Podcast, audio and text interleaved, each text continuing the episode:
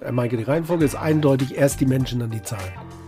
Und dann habe ich wirklich äh, auf Teams oder Zoom habe ich einzelne Mitarbeiter ange, angepinkt, um auch mal zu fragen, wie geht's euch denn? Ne? Wie, wie, was, was macht ihr denn? Wie findet ihr das eigentlich? Und geht's euch noch gut? Die Wirtschaftsreporter. Der Podcast aus NRW.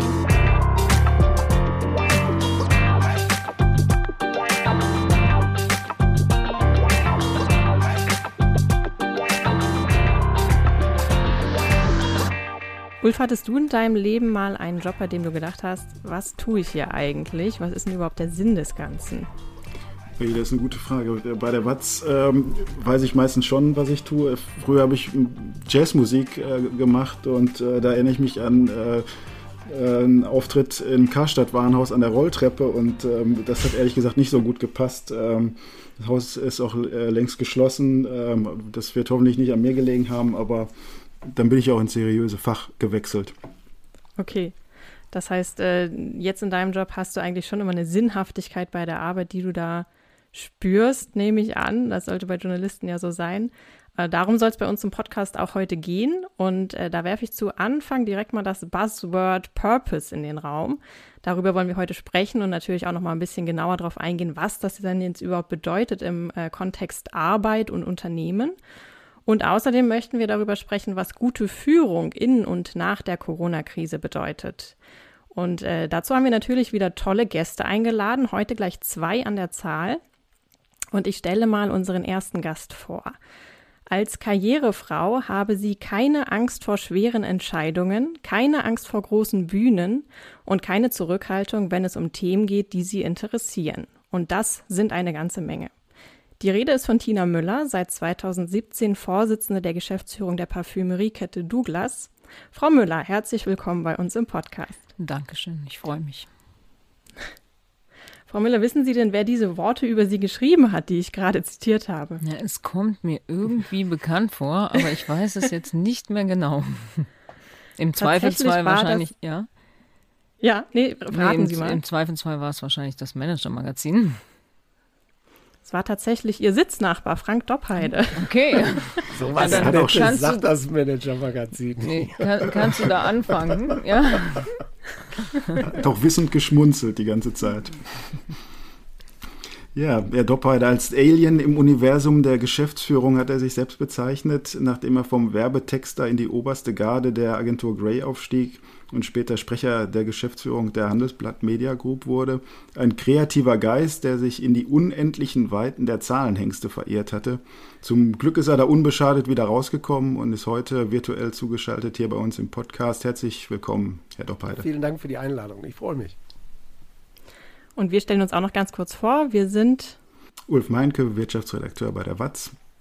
und Theresa Langwald, Podcast-Redakteurin bei der Watz. Und das hier ist bereits die 16. Folge unseres Podcasts Die Wirtschaftsreporter. Und wenn ihr, liebe Hörerinnen und Hörer, Feedback, Themen oder Gästeanregungen für uns habt, dann immer gerne her damit an wirtschaftsreporter.funkemedien.de. Und außerdem freuen wir uns natürlich darüber, wenn ihr unseren Podcast abonniert, eine gute Bewertung dalasst oder den Podcast weiterempfehlt. So, jetzt geht's aber endlich los mit unseren Gästen. Und wir wollen einsteigen mit einer Fragerunde, bei der wir Sie bitten würden, sehr spontan und kurz und knapp zu antworten. Und die erste Frage geht an Sie, Frau Müller. Sie sind auf Twitter und LinkedIn aktiv. Welche Plattform macht Ihnen denn mehr Spaß? Eindeutig LinkedIn. Und warum? Weil ich finde, das ist differenzierter. Man kann auch längere Beiträge dort senden und die Diskussionen sind äh, diverser und ich finde fruchtbarer. Herr Doppheide, wenn Sie die freie Wahl hätten, ohne dass Geld eine Rolle spielt, würden Sie sich für die Freizeit oder für die Arbeit entscheiden? Für die Arbeit. Warum?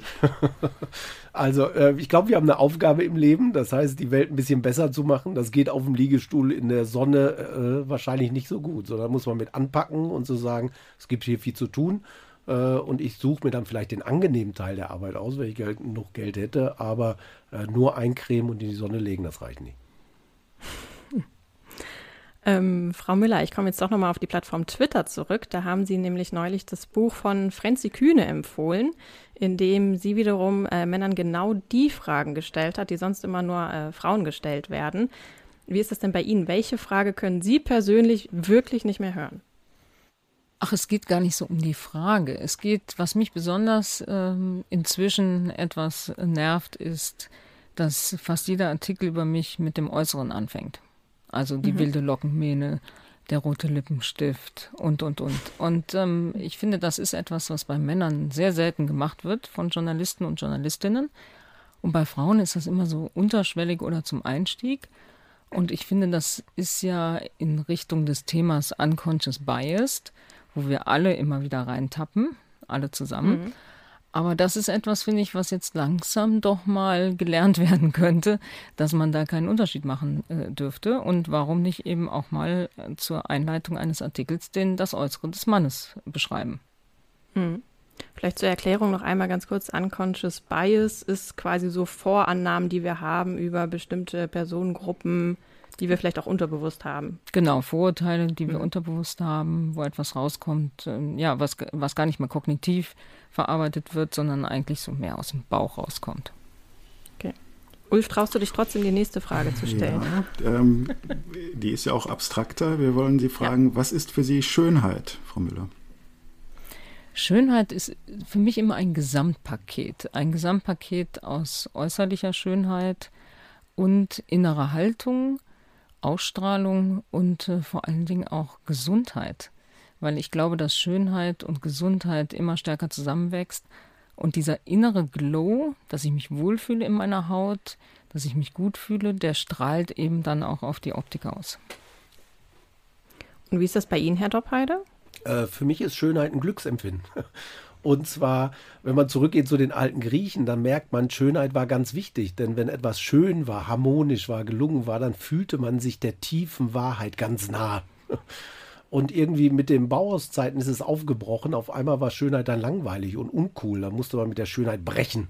Und mhm. alles wurde auf einmal dekorativ und die Verzierungen wurden weggenommen. Und wenn man sich anguckt, das Wort Schönheit hat absurderweise eigentlich an Bedeutung verloren.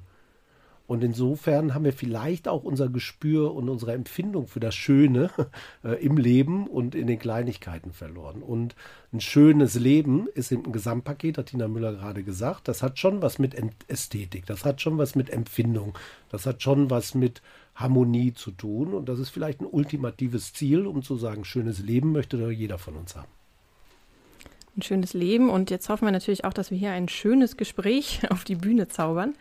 Ähm, als allererstes wollen wir mal so ein bisschen aufdröseln. Was bedeutet denn dieser Begriff Purpose überhaupt?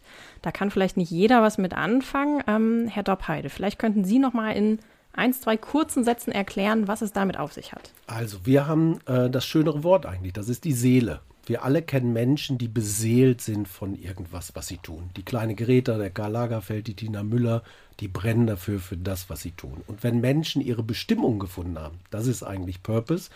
Äh, dann merkt man, die haben große innere Kraft. Also die können unglaublich was bewegen und haben eine große Faszination auf andere auch. Und da Organisation, Unternehmen eben auch nur eine Ansammlung von Menschen ist, ist die große Aufgabe, was ist eigentlich eure Bestimmung? Und die ist größer als Geld zu verdienen, sondern was ist der Beitrag ne? für alle Stakeholder, für, den Wel für die Welt, und äh, wenn man die gefunden hat, dann setzt man neue Kraft frei in so einer Organisation mit allen transformativen Aufgaben, die sie gerade haben. Und deshalb kommt nach den, Zahl, nach den Zeiten der Zahlenhansel und des reinen Profitstrebens jetzt auf einmal die Sinnhaftigkeit zurück, weil man die Menschen für sich gewinnen muss. Als Mitarbeiter, als Kunden und als Gesellschaft, die das akzeptieren muss, was wir so tun. Ist das denn eine Konsequenz aus einer Krise? Also anders gefragt, muss es immer erst wehtun, muss es einem Unternehmen erst schlecht gehen, bis man darauf kommt, äh, wir brauchen hier einen Purpose oder müssen uns da neu aufstellen? Ähm, ja, in gewisser Weise schon. Die Krise fing aber vor 50 Jahren an. Da hatte Milton Friedman gerade den Nobelpreis gekriegt und hat gesagt, ja, Shareholder Value ist das neue Wort und the business of business is business. Tina Müller, kümmere dich nicht um deine Mitarbeiter, um deine Kunden, um den ganzen Kram, sondern verdien Geld. That's it. Und das führte dazu, dass sie das auch wunderbar umgesetzt haben, die Top-Manager. Äh, die Börsenbewertungen sehen wir ja, sind in enorme Höhen geschossen, die eigenen Vergütungen auch. Aber der große Rest hat davon gar nicht partizipiert. Es ging immer auf Kosten der anderen. Und jetzt merkt man, die Arbeit ist dadurch sinnentleert geworden. Man hat die Mitarbeiter verloren, die Mitarbeiterbindung ist geschwunden, die Kunden sind illoyal geworden durch Rabattschlachten und die Gesellschaft stellt die Frage, ob man große Unternehmen so braucht, ob das wichtig ist, dass wir Banken retten müssen. Und das ist auf einmal eine Krisensituation, wo man sagt, pass auf, wir müssen uns neu aufstellen. Wir müssen den Wertbeitrag, den wir durch unternehmerisch erfolgreiches Handeln für alle dokumentieren und wollen uns daran auch messen lassen. Und das kam erst äh, mit so einem Moment des schmerzhaften Erlebens, die alte Masche funktioniert nicht mehr. Wir müssen was mhm. ändern. Dann würde ich jetzt gerne einmal wissen, Frau Müller, wie das bei Ihnen im Unternehmen aussieht. Also wo ist es da vielleicht gerade schmerzhaft? Wo merken Sie, ah, da müssen wir jetzt echt an die Transformation ran? Ich habe auch irgendwo gelesen, ähm, Sie haben gesagt, es braucht für Transformation einen Kulturwandel, auch eventuell einen radikalen Kulturwandel. Und der kann eben nicht unbedingt von oben angeordnet werden, sondern dafür braucht es die richtigen Anreize. Wie sieht das genau bei Douglas aus? Ich möchte nochmal darauf zurückkommen, was äh, Frank gesagt hat. Äh, der Purpose beantwortet ja, warum möchte ich das eigentlich machen. Also nicht wie und wann und was, sondern warum.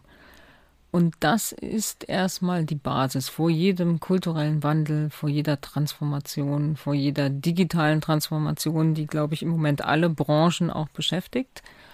Aber die Essenz dessen, was wir eigentlich tun im Unternehmen und warum wir das tun, das steht immer am Anfang. Und daraus abgeleitet äh, kommt dann die Mission oder die Vision oder am Ende auch die Strategie.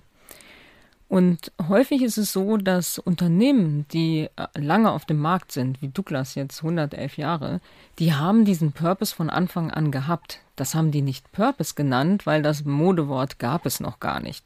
Mhm. Aber die Gründe. Wie hat man es damals genannt? Ich, wahrscheinlich hat man es gar nicht benannt, man hat es einfach hm. gemacht. Mhm. Und die Gründer dieser Unternehmen, und Douglas wurde ja vor 111 Jahren von drei Frauen gegründet, also zwei plus eins, zwei Frauen, die von Bertha Kolbe quasi die Lizenz bekommen haben, den Namen Douglas für die erste Parfümerie äh, zu verwenden. Und der Gegendeal war, dass Bertha Kolbe die John Douglas Seifenproduktion gehabt hat, gesagt hat, okay, ihr dürft das Douglas nennen, aber ihr verkauft bitte auch meine Seife.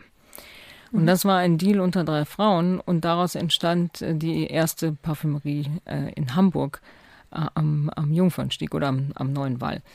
So, und äh, diese Essenz dessen, warum wir das eigentlich tun, äh, die gab es bei Douglas seit 111 Jahren, aber sie wurde nie so richtig benannt. Und was wir dann nochmal gemacht haben letztes Jahr, wir haben das einfach nochmal runtergeschrieben. Wir haben uns nochmal gefragt, wie sieht das denn heute aus? Heute im Hier und Jetzt. Und sind aber auf, auf die Essenz nachher gekommen und haben gesagt, naja, universell sorgen wir eigentlich dafür, dass das Leben der Menschen schöner wird und sie sich dadurch besser fühlen.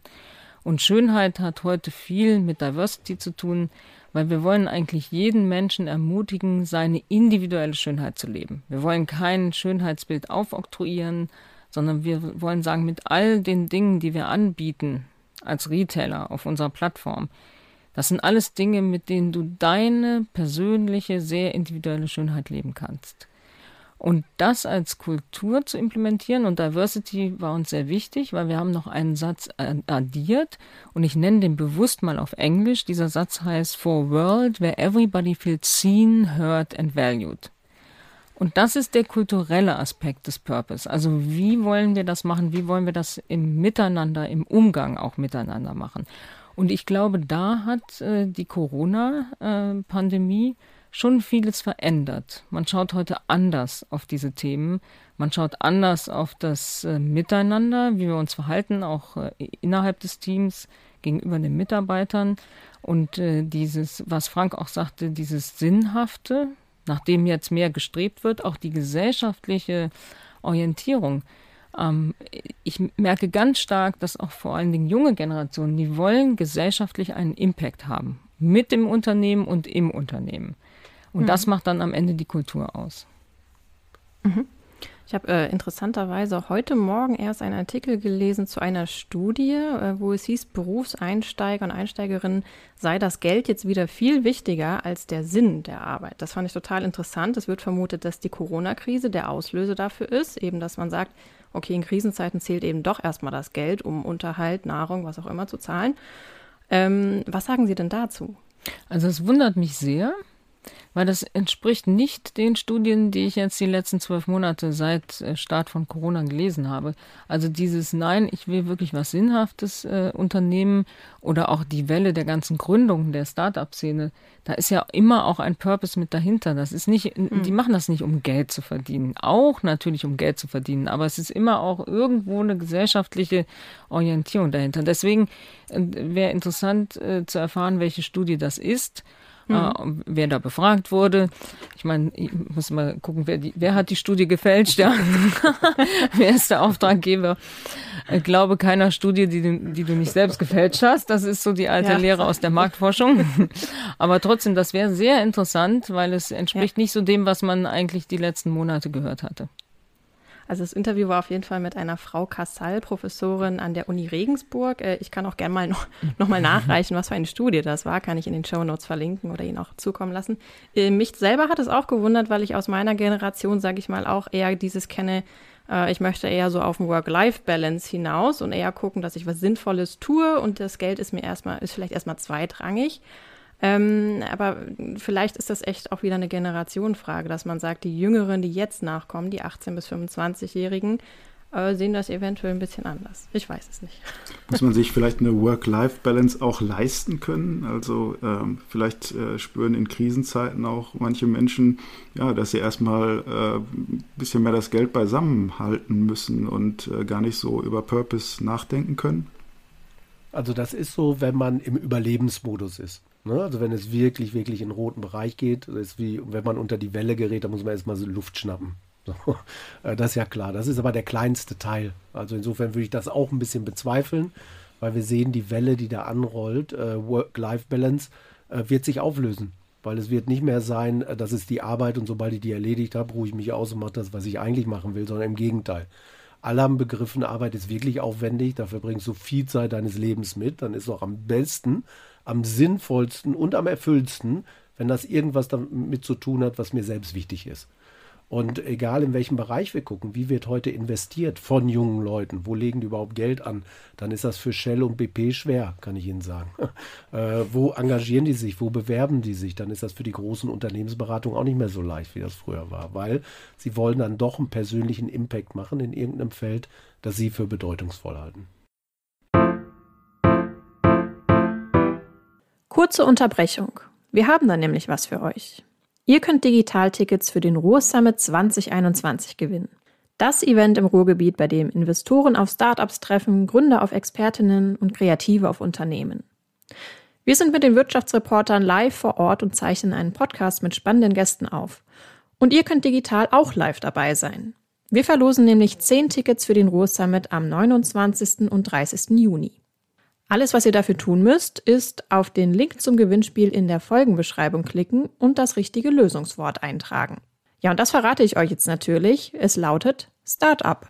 Viel Glück und jetzt geht's weiter mit der aktuellen Folge.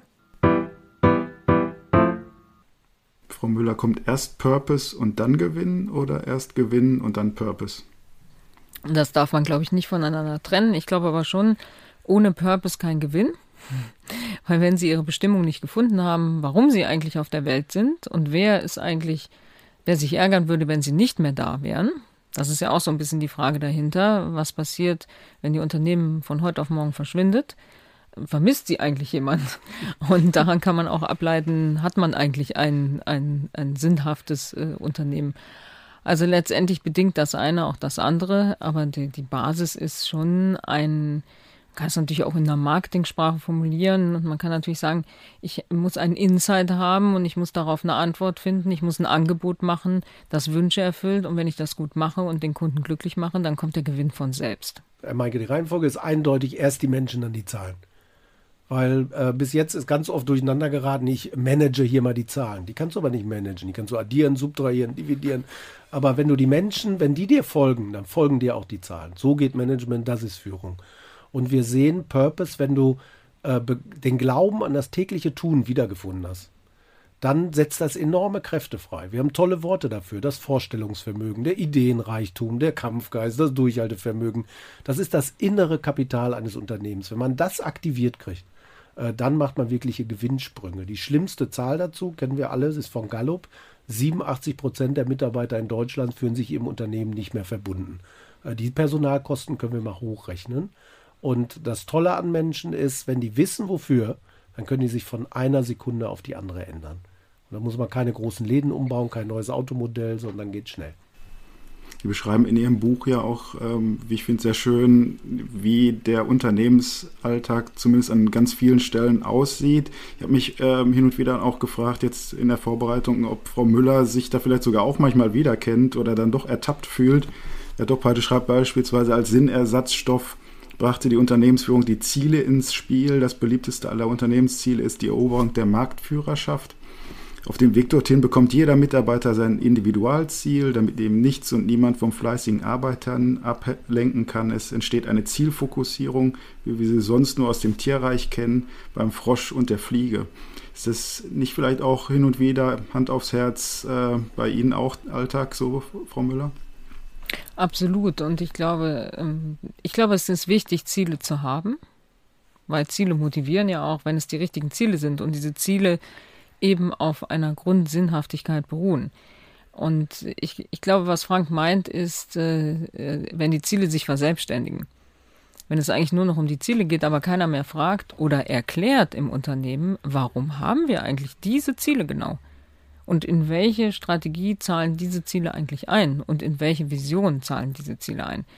Und da, da gebe ich Frank total recht, ja, wenn man einfach jährlich immer nur die Ziele, die quantitativen Ziele proklamiert, ohne dass man eigentlich über den Gesamtkontext spricht und wo soll das Unternehmen eigentlich hin, dann kommt dieser Automatismus rein und dann, ja, dann glaube ich nicht, dass man mittelfristig oder langfristig äh, zu den Top-Performern zählen kann, weil dann wird es immer neue Unternehmen geben, die einen rechts überholen.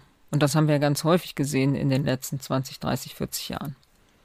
Weil dann kommt Innovatives äh, auf dem Markt, äh, Neues äh, wird entwickelt mit dieser Macht der Kreativität und die Kreativität steckt eben nicht in der PNL. Und wir, ich meine, ich habe eine lange ja äh, Marketingkarriere gemacht.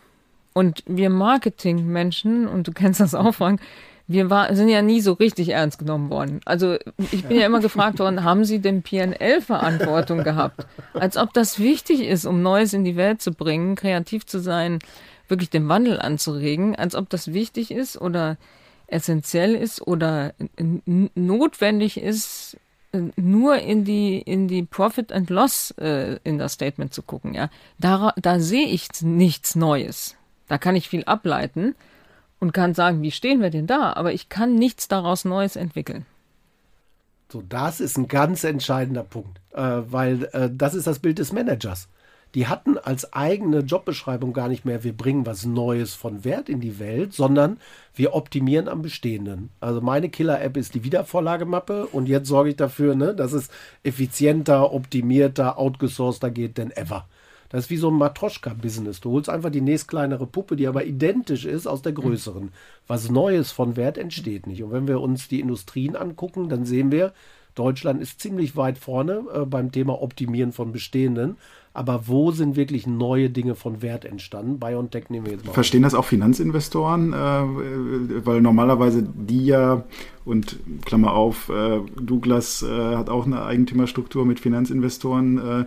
Äh, ähm, die haben ja normalerweise, klassischerweise, dass sie reingehen, äh, optimieren und dann für mehr Geld verkaufen.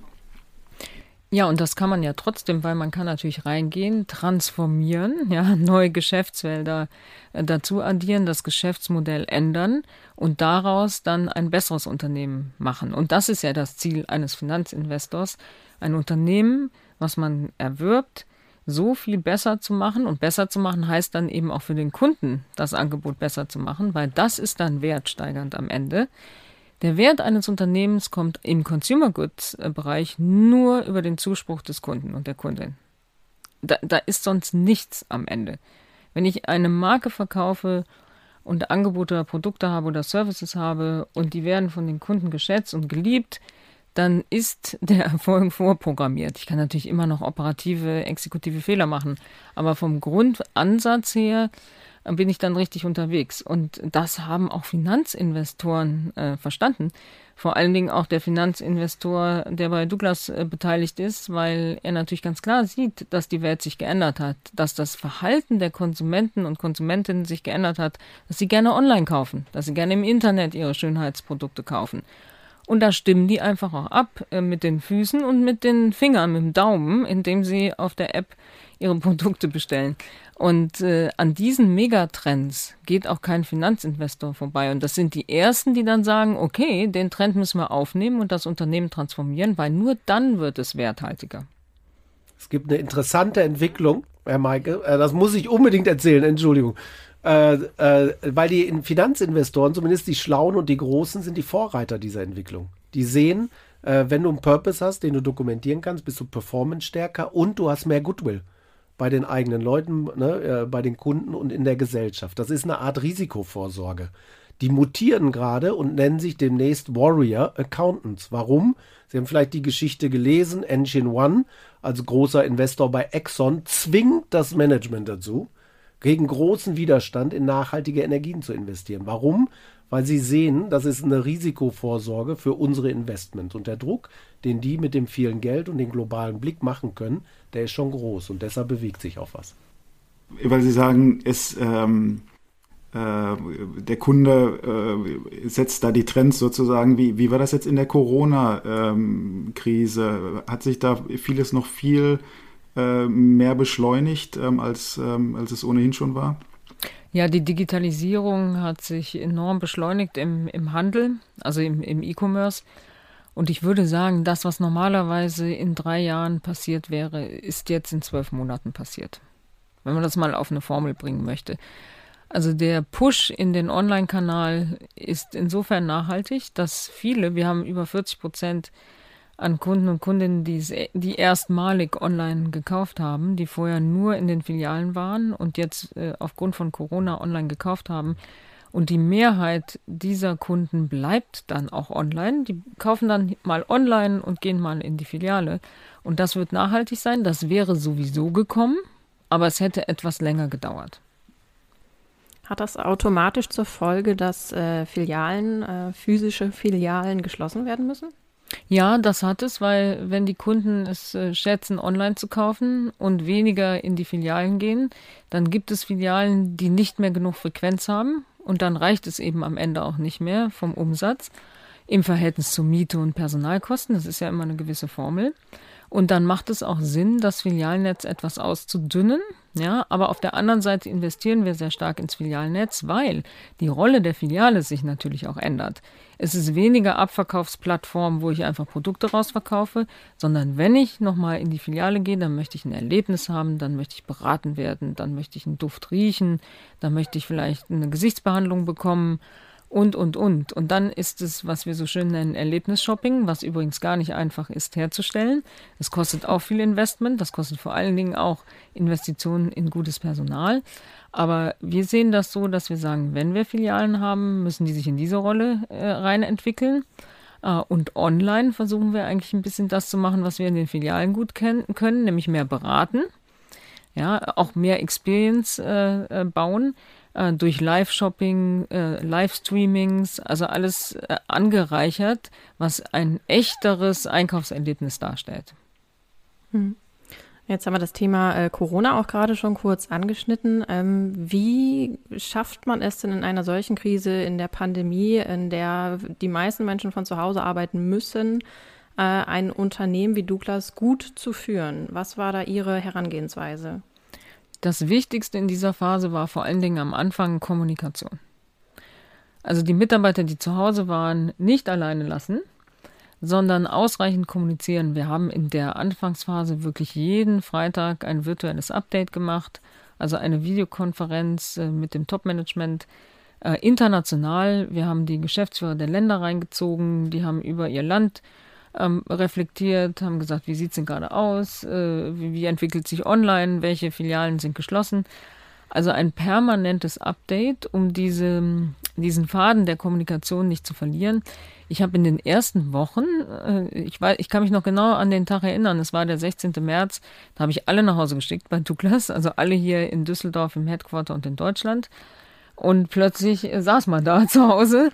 Und dann habe ich wirklich äh, auf Teams oder Zoom habe ich einzelne Mitarbeiter ange, angepingt, ja, und äh, nicht antelefoniert, sondern angezoomt um auch mal zu fragen, wie geht's euch denn? Ne? Wie, wie, mhm. was, was macht ihr denn? Wie findet ihr das eigentlich? Und geht's euch noch gut? Ja, man war ja so abgekattet äh, und mhm. aber man muss sagen, der Mensch ist ja wirklich ein adaptives Wesen. Man gewöhnt sich ja dann doch relativ schnell an die Umstände und kommt damit zurecht. Und jetzt äh, ähm, haben wir so ein bisschen zwei Gruppen, zwei Lager. Die einen fühlen sich wahnsinnig wohl zu Hause im Homeoffice und arbeiten da auch sehr produktiv. Und die anderen, die, äh, die scharren und die, die, die wollen unbedingt zurück. Und ich merke das auch, wir haben jetzt so die ersten, die zurückkehren, die ersten Meetings. Und in unserem Bereich ist das natürlich nochmal so, die kommen dann und sagen, oh, ich habe mich endlich mal wieder richtig geschminkt, ja. Mir mal wieder was Schickes angezogen, mal ein paar Pumps angezogen. Ich konnte schon gar nicht mehr laufen auf hohen Schuhen.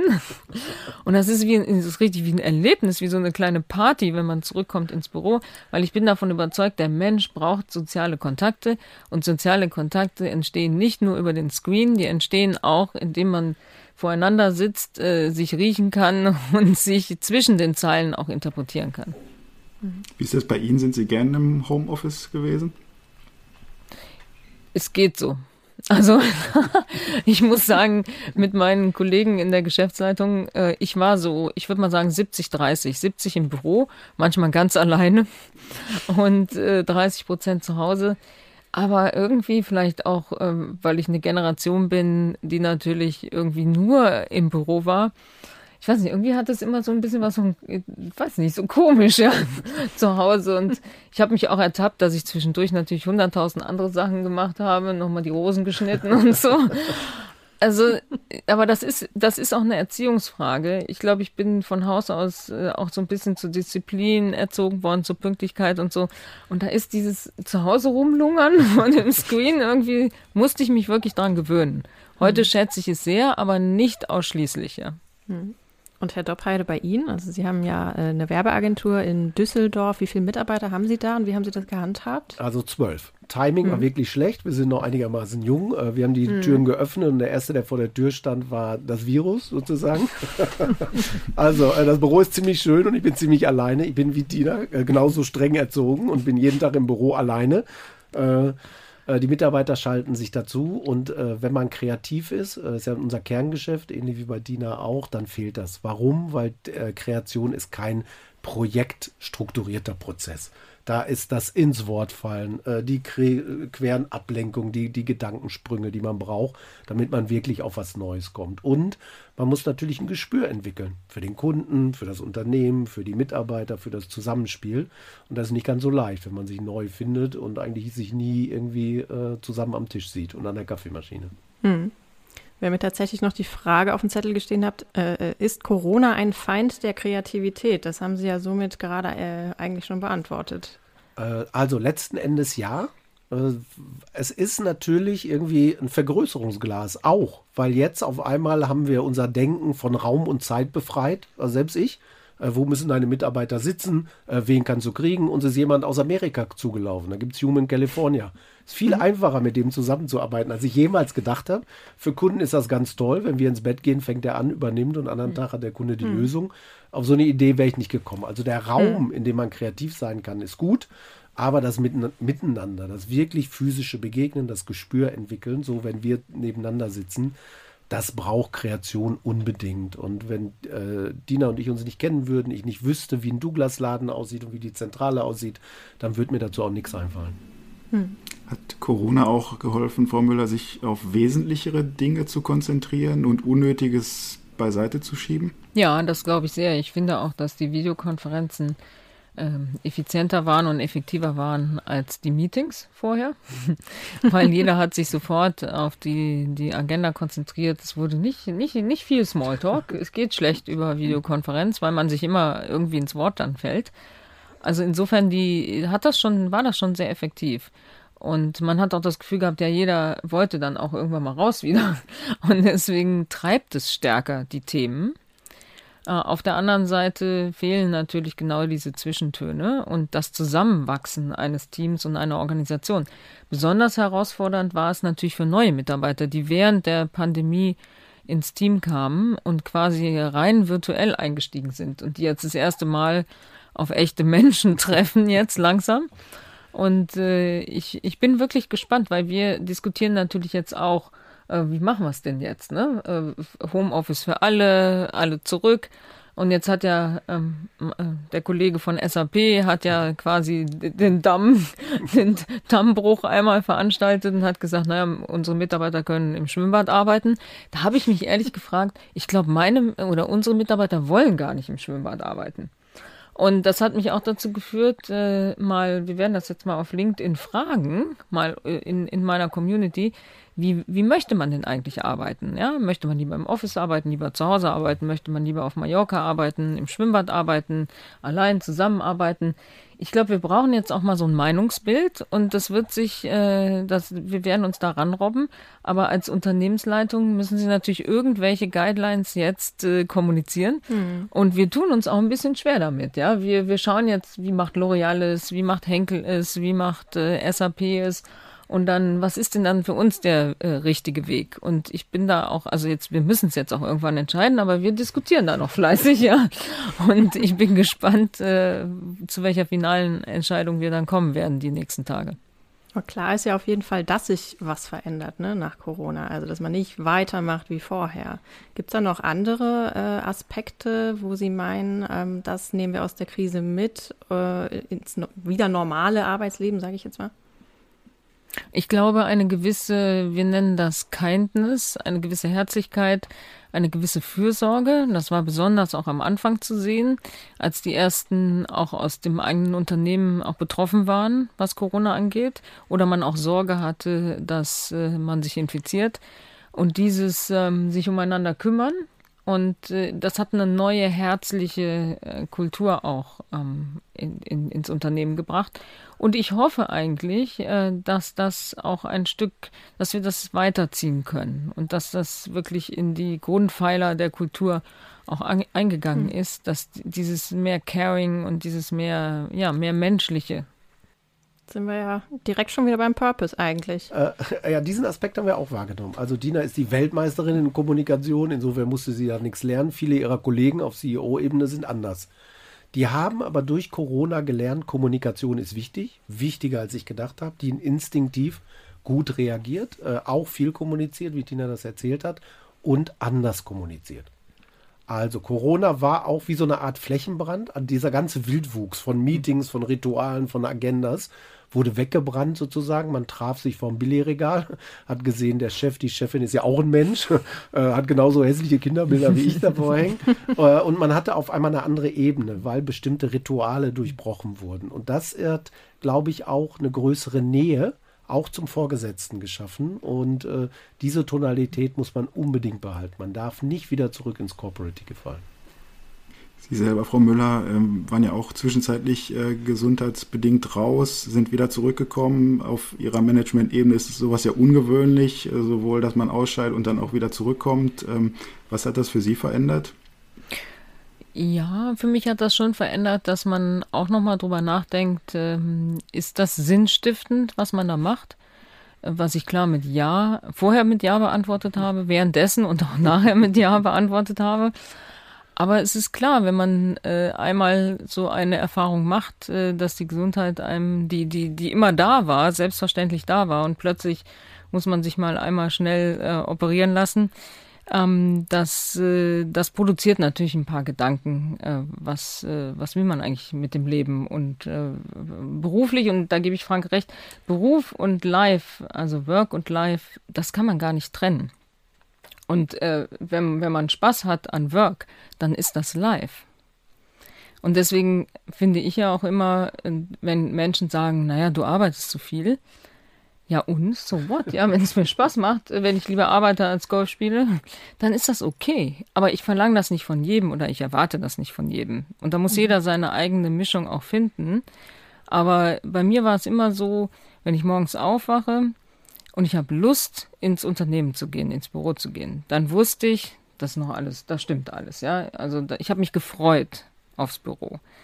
Und das ist immer so der Seismograph äh, gewesen bei mir. Und das kann ich auch nur jedem weitergehen. Gerade wenn man morgens aufwacht und äh, dann sich immer noch freut, die Kollegen zu sehen und ins Unternehmen zu gehen, dann stimmt es auch irgendwo. Von, Unternehmen, äh, von ähm, Unternehmenschefs wird ja oft eine gewisse Härte auch äh, verlangt. Ähm, jetzt hatte man Corona den Eindruck, ähm, dass so der klassische Krisenmanager gefordert äh, war. Herr Doppheide, kreativer und Krisenmanager, passt das zusammen? Ja, klar, äh, weil die Kreativen kommen auf andere Lösungen. Uh, ne, so da, äh, es gibt Kostenmanager, die haben immer Schema F. Da ist immer ganz einfach, wir brauchen weniger Arbeitsfläche, wir brauchen weniger Sitzmöbel, wir brauchen weniger Lampen, können wir bei Ebay verkaufen. Outsourcing ist das Ding, da bist du der Zukunft aber noch nicht näher gekommen.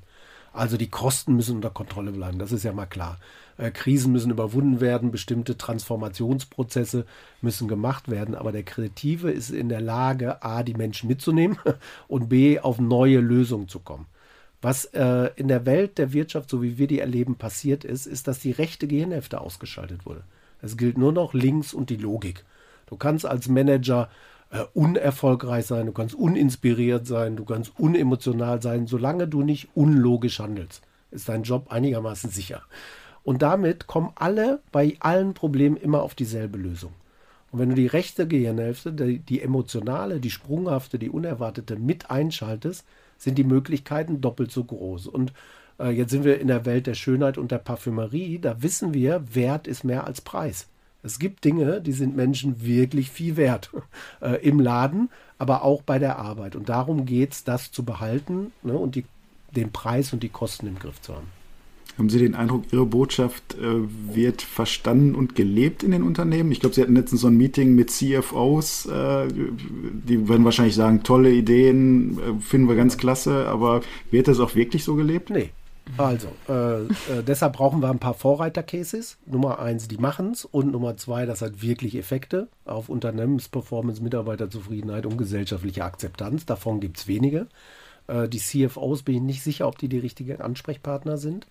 Und äh, durch so eine Riesenorganisation, die auch große Beharrungskräfte systemischer Art in sich hat, mit all den transformativen Themen, die jeder Manager noch auf dem äh, Schirm hat, ist es schwierig. Also man braucht die richtige Ankerperson, die müssen voranlaufen und wenn man dann ein paar Cases hat, dann wird daraus mal eine große Bewegung, aber das dauert noch was.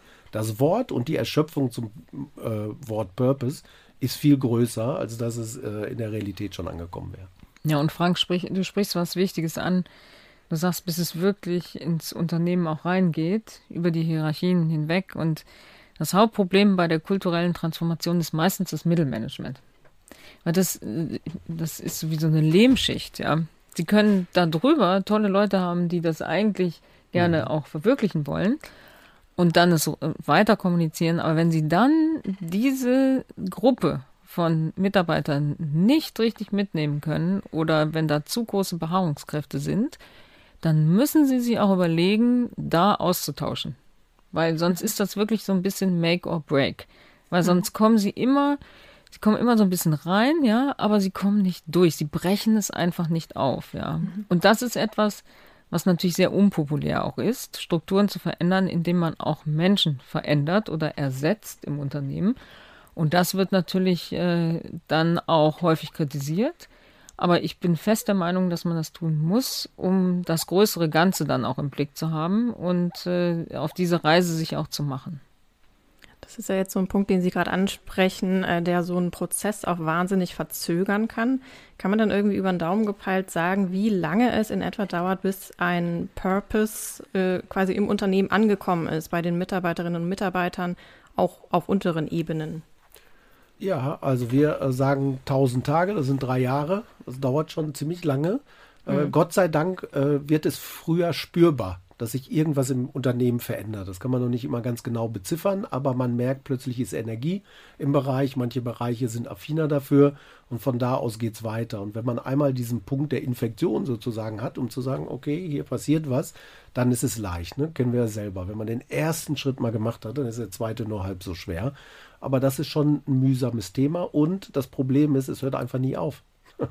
Also das muss man ein Leben lang durchhalten und das wird mal wie beim Marathon. Die letzten ne, Kilometer sind immer die schlimmsten. Ja, vor allen Dingen, man managt ein Unternehmen ja nicht nur für die aktuelle Generation. Zumal, wenn es ein Unternehmen ist, was über 100 Jahre alt ist, dann muss man auch langfristiger denken. Weil dann irgendwann ist die, sind wir nicht mehr da und das Unternehmen soll aber weiter bestehen. Mhm. Herr Topade beschreibt in seinem Buch auch ganz schön, wie äh, das Chefsein auch das Sprechen äh, verändert. Äh, man spricht ähm, als Funktionsträger, man hat vielleicht auch immer die juristische Abteilung noch im Hinterkopf. Ähm, Frau Müller, haben Sie den Eindruck manchmal, dass Sie auch äh, Ihr Sprechen verändert haben durch Ihren Job? Ähm, sprechen Sie privat anders? Nur im Podcast habe ich mein Sprechen verändert. nee, das war jetzt ein Scherz. Nee, ich glaube, ich, glaub, ich bin dafür bekannt, dass ich sowieso sehr äh, transparent spreche und sehr direkt spreche und kein Blatt vom Mund nehme und auch sehr, sehr äh, klar und unpolitisch bin. Also ich halte nicht so hinterm Berg mit meinen Ansichten. Es mag dann auch nicht jeden immer erfreuen, aber ich finde das wichtig. Ich habe auch immer gerne Chefs gehabt, wo man genau wusste, wo man dran ist und nicht so rumtaktieren und hier ein bisschen und über Bande ein bisschen, sondern es ist doch alles Zeitverschwendung. Lass uns doch offen reden, ja. Natürlich gibt es Situationen im Unternehmen, wo man unterschiedlicher Meinung ist, aber dann kann man ja auch we agree to disagree. Und dann kann man einen Weg finden. Und ich finde diese Transparenz und diese Ehrlichkeit, das hat sich schon deutlich gebessert. Ich glaube, Frauen äh, sind da ähm, talentierter vielleicht, auch wegen der rechten Gehirnhälfte. Das, merke ich auch jetzt, wo die Teams auch gemischter sind, was ich natürlich sehr schätze oder auch viel dran äh, im eigenen Unternehmen dran gebaut habe, dass wir sehr äh, gleichberechtigte Teams auch haben zwischen den beiden Geschlechtern. Und ich glaube, dann addiert sich eben auch viel rechte und linke Gehirnhälfte in einer Mischung, die es dann produktiv macht und kreativ macht und angenehmer macht zum Arbeiten. Sie haben da ja so unterschiedliche Welten dann jetzt erlebt. Mit Opel, denke ich mal, ein klassischer Männerladen, wenn mhm. ich das mal so sagen darf, und Douglas wahrscheinlich eher Frauen äh, geprägt. Ähm, was sind da Ihre Erfahrungen? Ja, die Automobilindustrie ist sehr Testosteron geprägt, äh, immer noch mit klaren Strukturen. Und äh, ich hatte auch in meiner Opel-Zeit immer das Gefühl, naja, das Im Marketing kann die super, aber ans Auto lassen wir sie nicht, ja. Und ich fand das auch sehr bezeichnend und vielleicht war das auch wirklich, ich, ich, vielleicht war es auch nur ein Versprecher. Aber als äh, Herr Dies im Podcast sagte, dass Katrin Suda, dass er schade äh, findet, dass Katrin Suda jetzt nicht zu VW kommt, aber für die Auto-IT wäre sie auch gar nicht zuständig gewesen. Da habe ich mich schlagartig zurückversetzt gefühlt in meiner Automobilzeit. So nach dem Motto, ja, ja, äh, sie kann schön äh, das Polieren und die Kommunikation und so weiter, aber wenn wir dann über einen Motor sprechen, dann brauchen wir sie nicht. Und das habe ich denen ja schon ein bisschen ausgetrieben, ja. Ich wollte ja schon auch über den Motor sprechen und alles, was im Auto sich befand, weil äh, die Ingenieurslogik Logik ist eben nicht immer die Kundenlogik. Und das hat ja nun Tesla eindeutig bewiesen. Jedes klassische Automobil Automobilunternehmen hat am Anfang gesagt, ach, was ist das denn, ja? Das die Spaltmaße, das ist ja alles, das ist keine Qualitätsarbeit. Das Ding fährt ja auseinander. Und elektrisch braucht doch kein Mensch. Und das sind so die Momente, wo man wieder in der Wirtschaft erlebt, da kommt ein neuer Spieler aufs Feld, macht alles anders, kommt vom Kunden oder hat eine Vision, also in dem Fall erstmal die Vision, ja, und schon entsteht da ein neues Businessmodell, was innerhalb von ein paar Jahren äh, die gerade die deutsche Automobilwirtschaft so unter Druck gesetzt hat, dass dann irgendwann auch keine Option mehr war und äh, jeder dann sagte, ja, ja, die sind ganz cool da bei Tesla. Wir bewundern die und wir schätzen das, was die tun. Und das hat sich ja radikal geändert und jetzt äh, machen wir auch alle auf Elektro. Mhm. mhm. Also ich erlebe das jetzt mal als äh, Mann, der dann am Bildschirm gegenüber sitzt, auch so. Äh, die Douglas-Meetings sind anders. Also natürlich ist das Verhältnis Männer-Frauen anders als alle anderen Kunden, die ich jemals erlebt habe. Damit fängt es an, aber auch die Kommunikation, die Menge, die Geschwindigkeit, die Themen, ne, die sind breiter, da sind viel mehr. Es ist involvierender, also kommt mehr zu, zu Wort.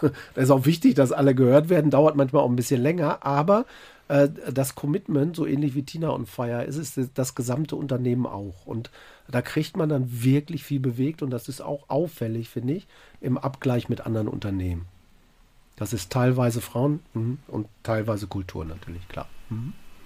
Kurz zum Thema Kommunikation. Was halten Sie vom Gendern, Frau Müller?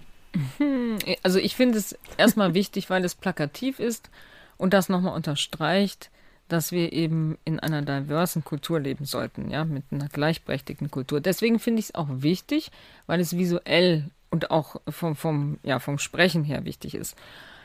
Ich würde mal Folgendes vorschlagen. Ich würde mal sagen, das kann man jetzt eine Zeit lang machen, um es nochmal zu pointieren und darauf nochmal hinzuweisen. Und dann ist auch irgendwann mal gut. Ich finde es einfacher zu sagen, ich nehme mal die männliche und mal die weibliche Form, also mal Kunde und mal Kundin, aber nicht immer Kundinnen. Ich finde, das nervt so ein bisschen, äh, dieses Sternchen immer mitzusprechen. Beim Schreiben, hm, ja, kann man drüber streiten, äh, aber auch da finde ich, wir müssen da lässig mit umgehen und das nicht so, naja, wie soll ich sagen, jetzt so, so wie, so autoritär jetzt durchsteuern, weil das politisch korrekt ist. Also ich habe überhaupt kein Problem damit, jemand mir gegenüber zu haben, der das nicht tut oder nicht schreibt. Ich bin da sehr, sehr liberal, aber ich finde es schon wichtig, dass darauf hingewiesen wird, weil durch Sprache und auch durch Ton Kulturen eben auch verändert werden. Die große Frage ist ja auch immer noch, wie kommen wir denn dahin äh, zu mehr Gleichberechtigung, gerade auch äh, auf der Führungsebene von großen Wirtschaftsunternehmen. Ähm, ich habe so ein bisschen rausgelesen, Herr Doppheide, Sie sind für die Frauenquote. Frau Müller, sind Sie auch für die Frauenquote? Ja, ich bin auch für die Frauenquote und ähm, habe meine Meinung da geändert in den letzten Jahren aufgrund der Tatsache, dass sich nichts getan hat. Also es gab immer hehre Ziele und nichts ist hm. passiert. Hm. Und ich glaube, wenn man es so lange versucht hat und es funktioniert nicht, dann glaube ich, war dieser Zwang und dieses Gesetz jetzt einfach nötig, um einen großen Sprung zu machen. Und man hat das ja damals auch gesehen äh, für die Quote in den Aufsichtsräten. Als sie dann kamen, dann waren auch plötzlich die Frauen in den Aufsichtsräten. Und keiner hat sich darüber beschwert, dass sie das nicht können. Vorher haben ja Personalberater gesagt, die können gar nicht gefunden werden, weil die gibt es gar mhm. nicht. Da gibt es nicht genug kompetente Frauen. Und das hat sich ja gar nicht bewahrheitet. Und das, so wird es auch sein mit den Vorständinnen. Äh, natürlich gibt es genug qualifizierte Frauen, immer mehr. Und deswegen finde ich das jetzt richtig, das zu tun. Es war an der Zeit, weil freiwillig hat es ja nicht funktioniert. Mhm. Herr Doppheide, sehen Sie auch so, nehme ich an, oder? Äh, 100 Prozent. Also ja. ist das ungerecht, dass die Frauen jetzt Vortritt haben? Ja, total. Kann man sich darüber aufregen? Ja, total. Wird das Unternehmen verändern? 100 Prozent. Und das muss man jetzt einmal durchhalten. Man war lange halsstarrig genug. Äh, wenn man in der Kreativbranche ist, weißt du, nur mit Typen kommst du auf nur halb so gute Ideen. Du brauchst den Mischmasch in jeder Richtung. Und wenn Frauen in einem Raum sitzen, verändert das die Temperatur, es verändert die Gesprächsthemen, es verändert den Blick auf die Welt. Und dadurch alleine hat man schon einen Vorteil und den muss jedes Unternehmen natürlich haben. Wie soll es sonst gehen? Ulf, wie sieht's aus? Hast du noch eine, eine Frage auf dem Zettel? Alles gut. Hast du nicht? Okay. Dann würde ich sagen, ähm, war das doch wirklich ein sehr schönes Gespräch, wie ich finde. Ähm, wir haben zum Abschluss noch eine Frage von unserem letzten Podcast-Gast. Ähm, leider hat er nur an Sie eine Frage gestellt, Frau Müller. Wir machen immer einen Kettenbrief. Aber die äh, Frank kann trotzdem die Frage auch beantworten. ja. ja. da wären wir aber gespannt. Doch, ehrlich gesagt. Ich denke, ja, das ja, könnten nee, Sie absolut. absolut, nee, ist gut. Ja. Äh, ich spiele sie Ihnen einfach mal ein. Unser Gast war Christian Kuhlmann von Evonik. Also ich würde gerne ähm, von der Frau Müller wissen, was das betörendste Männerparfum für Sie ist. Da, das ist ganz einfach. Ähm, das ist äh, Eau Sauvage von Dior. Und das kann man durchaus wörtlich nehmen. Aha. Herr Doppheit, haben Sie da auch noch einen Tipp? Was nutzen Sie gerne? Äh, also, ich äh, bin natürlich bei Armani. Das ist jetzt ein bisschen uncool, wie alle Männer. Ein Ding und das hält man jahrelang durch. Und äh, ich bin nicht sicher, ob betörend das Wort ist, was ich jetzt meinem Charakter zuschreiben würde. ich hätte mal gedacht, das ist mehr sportlich erfrischend, aber äh, das würde ich jetzt mal ins Rennen werfen. Was nehmen Sie denn Sie so? Manchmal, bei, bei, mir ist es äh, Sun. Jill Sander. Ja. Das ist aber gar kein Herrenparfum, das finde ich interessant. Nee, gibt es auch als Man. Ach, gibt es jetzt auch vom Man? Mhm. Ah, müsste ich eigentlich auch, wissen, aber ja. Auch schon seit, aber schon seit, äh, auch, ich äh, halte mich da auch schon, weil nicht seit 15 Jahren dran. Hm. Mhm. Ähm, nutzen die Düfte auch mal strategisch äh, für, für bestimmte Meetings, bestimmte Düfte? Ja, es gibt ein neues Duftkonzept, was wir gerade eingeführt haben und das arbeitet mit deutschen Begriffen, nämlich zum Beispiel artig, Glück, wahr, Seligkeit, Eifer. So, und ich habe die Flaschen alle nebeneinander stehen morgens und dann gucke ich, was, was verspricht der Tag, so wie fühle ich mich heute. Und dann manchmal greife ich zu Eifer, manchmal greife ich zur Seligkeit, zum Glück oder äh, gibt noch ein paar andere schöne. Und dann kombiniere ich die. Also das ist auch wirklich ein Konzept, was man kombinieren soll. Also artig allein nehme ich nie. Da muss immer auch noch was dabei sein. Ja. Ähm, Kite ist auch ein äh, Duft, ganz interessant, so ein bisschen klemmig und naja, auf jeden Fall stehe ich äh, vor meiner Parfümbar morgens. Ich habe zwei, einmal dieses Konzept und einmal bin ich ähm, großer Fan von den Tom Ford Düften und äh, da wechsle ich im Moment immer zwischen äh, Bitter Peach und Lost Cherry. Gut, wissen dann Ihre äh, Kollegen, wenn Sie in den Raum kommen, schon sozusagen, ja. wie Sie gelaunt genau, sind? Absolut, Lost Cherry ja. ein harter Tag heute. also man äh, darf, Düf, kann Düfte gar nicht unterbewerten, glaube ich. Äh, wir sind sinnliche, ne, körperliche Wesen. Äh, wir haben Worte wie den Stallgeruch annehmen. du willst dazugehören, das ist wichtig und da passiert schon viel. Ja, wunderbar. Vielen Dank. Ähm, ich würde sagen, dann sind wir auch am Ende unseres Gesprächs angelangt. Ähm, ich fand es total super. Wir haben wahnsinnig viel gelernt über Purpose, über Sinnhaftigkeit, über die Transformation von Unternehmen und äh, hoffen, äh, Ihnen hat es auch Spaß gemacht. Vielen Dank. War schön. Auf jeden Fall. War prima. Aber du musst noch die Frage für unseren nächsten Gast, ne? Ach, Ulf. Ach. Gut, dass du da bist, richtig. Wir haben ja, ja das Kettenbriefkonzept äh, äh, und äh, der nachfolgende Gast bekommt auch immer eine Frage. Also unser nächster Gast ist äh, der Metro-Manager Fabio Ziemsen. Der ist da zuständig für Innovationen und Startups und ähm, wir sind nämlich nächstes Mal, ähm, machen wir einen Live-Podcast auf dem Ruhr Summit. Mhm. Und ähm, genau, da spricht unser Kollege Stefan Schulte mit Herrn Ziemsen. Haben Sie da eine spontane ja, Frage? Ich hätte eine Frage, ob Herr Ziemsen, wie heißt er, Fabio? Fabio. Also ob hm? Fabio, wie viel IQ-Punkte Fabio eintauschen würde, um attraktiver zu sein? Wow, okay. Mhm. Das würde ich auch Doppel gerne wissen. Ich würde gerne nur zuhören und bin gespannt, was Fabio sagt. Wie viele würden Sie eintauschen, Herr Doppheide? ähm, jetzt, mit zunehmendem Alter, glaube ich, immer mehr. Früher mal 10, heute würde ich 25 abgeben. Also das Erste, was ich jetzt mache, ist mir Fabio von, von wo? Von Metro, Metro. Mhm. mal googeln, ja. wie gut der aussieht, ja, um einzuschätzen, was für eine Antwort da kommen wird. Der wird wahrscheinlich total verwirrt sein und sagen, was? Muss man ihm erst nochmal erklären, die Frage. Aber die ist doch total ja. interessant, ne? Also wie ja, viel absolut. Intelligenz würde man opfern für ein besseres, äh, attraktiveres Aussehen, um vielleicht damit Dinge zu erreichen, absolut. die man heute nicht erreichen kann? Aber was Frenzi, was Frenzi Kühne dazu sagen würde, würde mich dann allerdings auch interessieren. Es hängt ja auch immer so ein bisschen davon ab, äh, wie man sich selbst einschätzt, wie attraktiv. Ne? Und das kann sich im mhm. Laufe des Lebens natürlich ändern. dann zwangsweise. ich, ja. Deswegen boomt ja auch die Ästhetikindustrie so sehr. Ja. Okay. Das zum Beispiel ist ganz toll, vielleicht das zum Schluss, was ich von Tina gelernt habe, es gibt eine ganz neue Lebensphase. Die haben wir noch gar nicht so lange, weil heute wirst du viel älter als 70.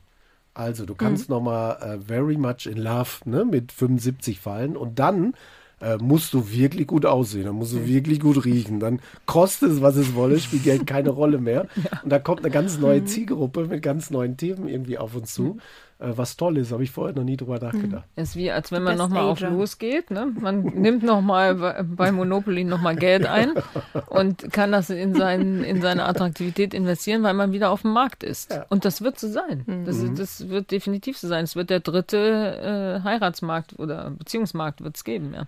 Und die mhm. Dating-Plattformen, die sich jetzt darauf schon konzentrieren äh, und das schon langsam äh, starten, die werden, die werden riesig werden, ja. Eine super Geschäftsidee. Ja, genau.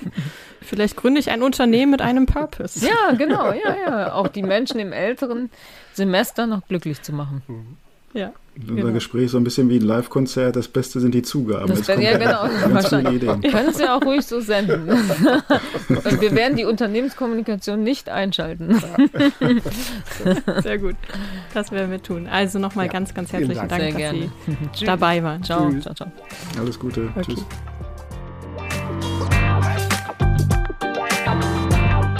Ein Podcast der Walz.